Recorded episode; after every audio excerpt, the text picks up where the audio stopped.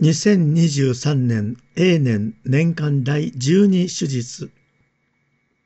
今日の福音も先週に続いてイエスが弟子たちを宣教へと派遣する時の注意事項の続きです。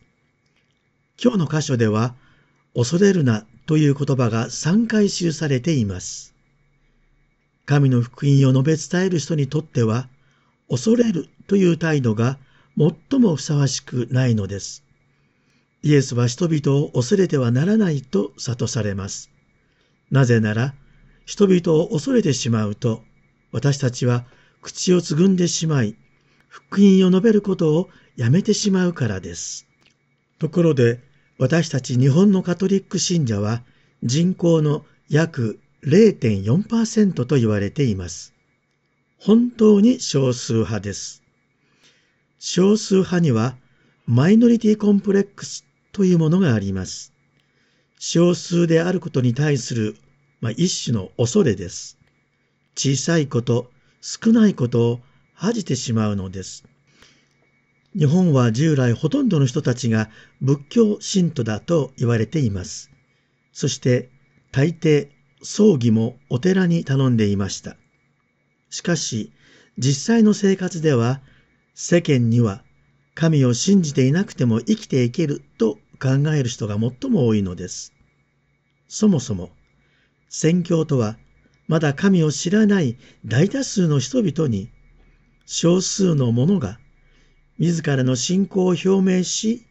神の愛を証しし、人々を神へと招くことですから、マイノリティコンプレックスがないわけではありません。まして、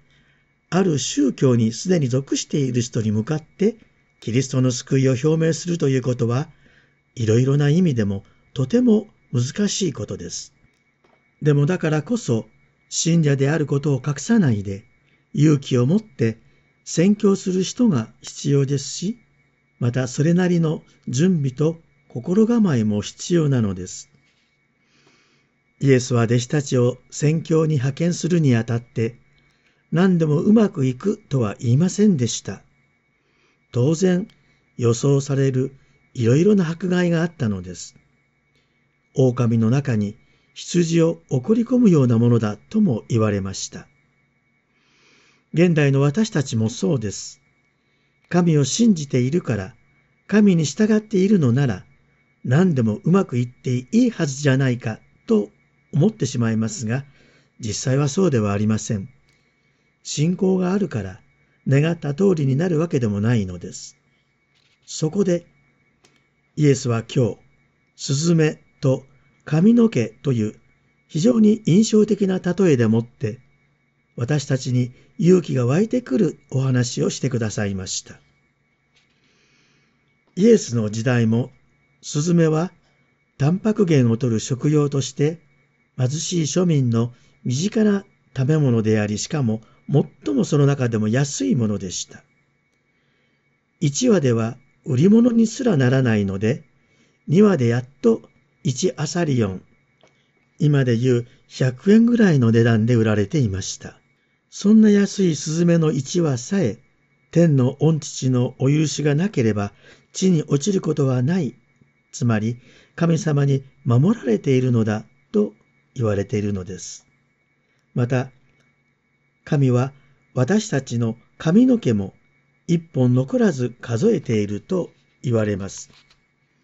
これも文字通り髪の毛が何本あるかということではなく、神の一人一人に対する眼差しが強調されているのだと思います。これら誰でも日常で目につく例えから連想して、目には見えない神の愛、神の守り、神の助けを思い起こさせようとなさっているのです。今弟子たちは困難な宣教に送り出されるのです。自信がないでしょう。でもイエスはそんな弟子たちにイエスの言葉を信じて出かけていきなさいと励ましていらっしゃるのです。恐れることはない。あなたたちは2羽どころかたくさんのスズメよりも勝っているのだから。神の力が働いているのだから自信を持って出かけて行きなさいとおっしゃっているのです。皆さん、私たちは自分のことを大切に思ってくれる人がいる、愛してくれる人がいるということを知ると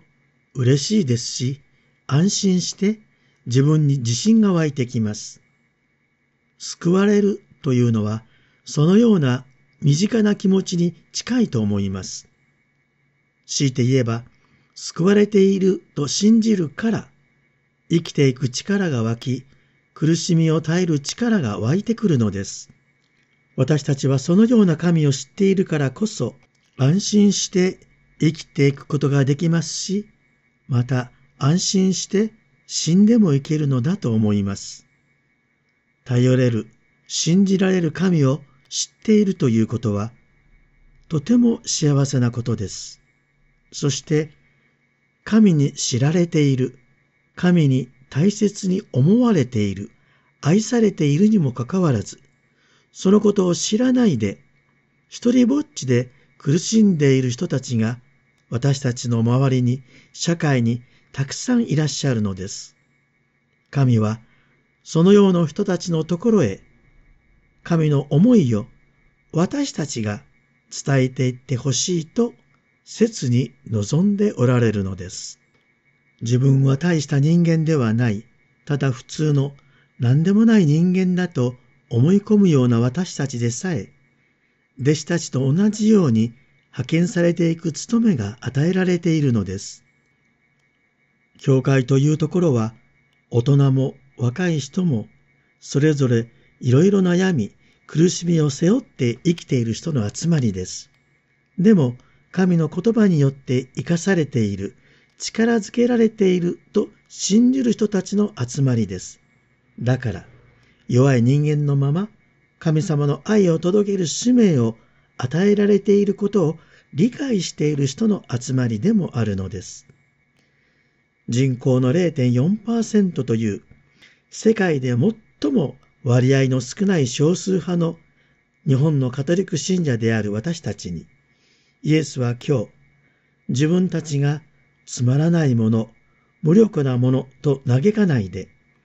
キリストの弟子としての特別の役割が与えられているのだよと、私たちに熱い眼差しを注いでおられるのだと思います。皆さん、今日の御言葉から、あなた方は多くのスズメよりも価値があるという宣教者としての責任の重さを真摯に受け止めるとともに、それ以上に神の愛が私たちを支えていることを思い、恐れることなく、一人一人の使命を小さくとも果たしていくものになりたいと思います。